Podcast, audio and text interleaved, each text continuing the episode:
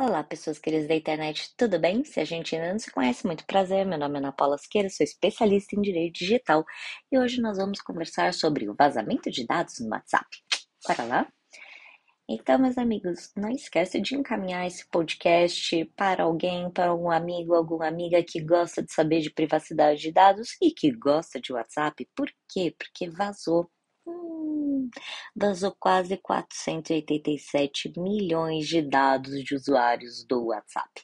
E dentro dessa galera, mais ou menos 8 milhões são brasileiros. Então, veja, quando se tem um vazamento de dados, ele é global, né? principalmente com uma ferramenta como o WhatsApp.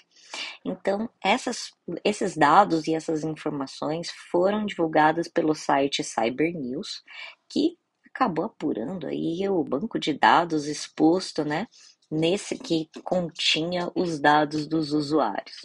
E muitas vezes isso acontece bastante no, em fóruns de comunicação entre hackers, onde eles expõem alguns dados aí de amostragem para mostrar o, é, o quanto vazou e o quanto ele tem na mão mesmo, porque, né, gente, se vazou é porque alguém quer comercializar esses dados, né? Não sejamos inocentes. O hacker, ele é um criminoso que tem como objetivo, né, é, se apropriar de dados de forma indevida e vender de forma indevida. Por isso que a Lei Geral de Proteção de Dados precisa ser aplicada da forma correta, que já é uma exigência aí da é, da Europa, já é uma exigência aqui no Brasil e não pode ser levado como frescura ou perfumaria, tudo bem? Os dados dessas pessoas foram pessoas de aproximadamente 84 países, tá?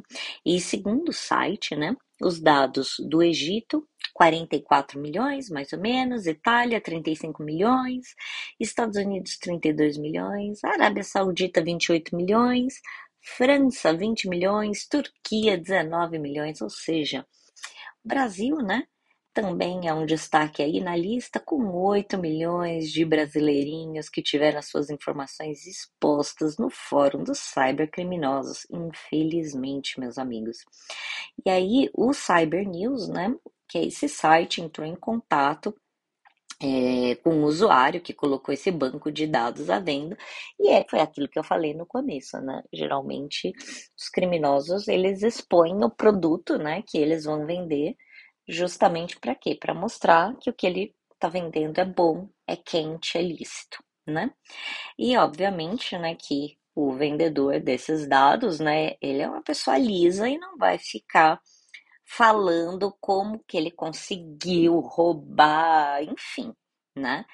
É, ele, ele manda essa amostra de dados e aí as pessoas que querem comprar esses dados, que são tão criminosas quanto as pessoas que roubam, né, que entram, que fazem evasão desses sistemas, né, é, eles vão fazer uma verificação se esses dados são bons ou não, tudo bem?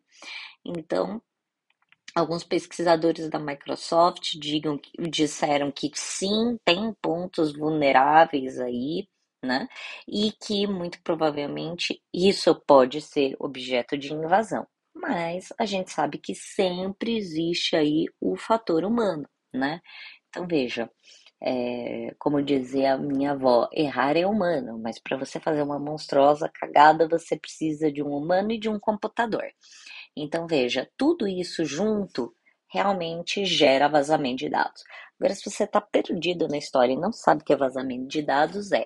Né? Vazamento é porque justamente aquilo, aquilo devia estar tá num túnel criptográfico, isso devia estar tá numa nuvem, isso devia estar tá num site fechado, e por algum furinho ocorreu o quê? Esse vazamento, e aí virou um sprint, e obviamente gerou todo esse prejuízo não só né, para a própria marca, né, que é o Meta, sei lá, Instagram, Facebook, WhatsApp, enfim, né, esse, esse grupinho aí, essa galera, gera prejuízos para eles, mas obviamente o principal prejudicado é quem? O titular do dado. Quem é o titular do dado?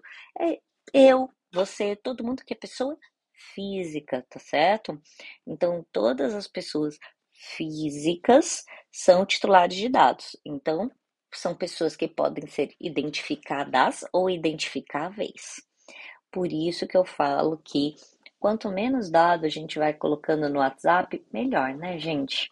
Então, eu sempre falo para os meus clientes que o WhatsApp não é uma ferramenta segura, que não é para conversar. Se você tem escola, não converse com pai de aluno em WhatsApp, pelo amor. Evite o WhatsApp a todo ponto. Vai para as plataformas. Ah, eu tenho o Google Education. Que legal, você tem o Google Education. Fica ali, fala no Hangouts, sabe? Ah, eu tenho a plataforma de educação do, da Microsoft. Fala no chat da Microsoft. Aí você tem todo o histórico de conversa, histórico, história de arquivo, né? Se precisar, é, são empresas que não vão te deixar na mão, diferente do Facebook, barra Instagram, barra WhatsApp, que não está nem um pouco se importando com as leis do nosso país, né?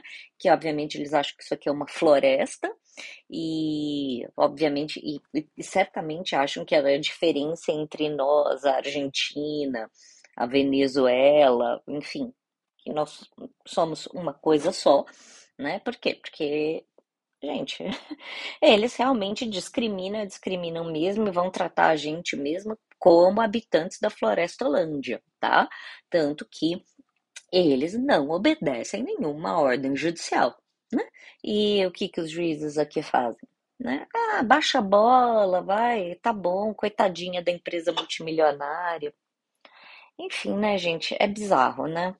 Infelizmente ainda não teve um juiz bem, sabe, ou alguma juíza, principalmente das cortes superiores, que matasse a cobra e mostrasse a cobra, né? Falasse, não, peraí, vamos fazer cumprir a lei, né? Vamos fazer cumprir a lei brasileira? Não, mas ninguém tá afim disso não, né? Por que será? Aí você responde essa pergunta, né? Por que será que o judiciário não quer bater boca com grandes corporações como Meta, barra Instagram, barra Facebook? Você sabe? Eu não sei, mas tenho ideias e tenho hipóteses, tá certo? Me, me conta, manda aqui. Não esquece de seguir a gente nas redes sociais, principalmente lá, né, naquela que foi invadida agora, né? Instagram, arroba Ana Paula LGPD. Também você pode seguir a gente lá no YouTube, Ana Paula Siqueira Lazareschi de Mesquita. E deixa lá o seu comentário e não esqueça de compartilhar esse podcast. Um beijo, obrigada, tchau!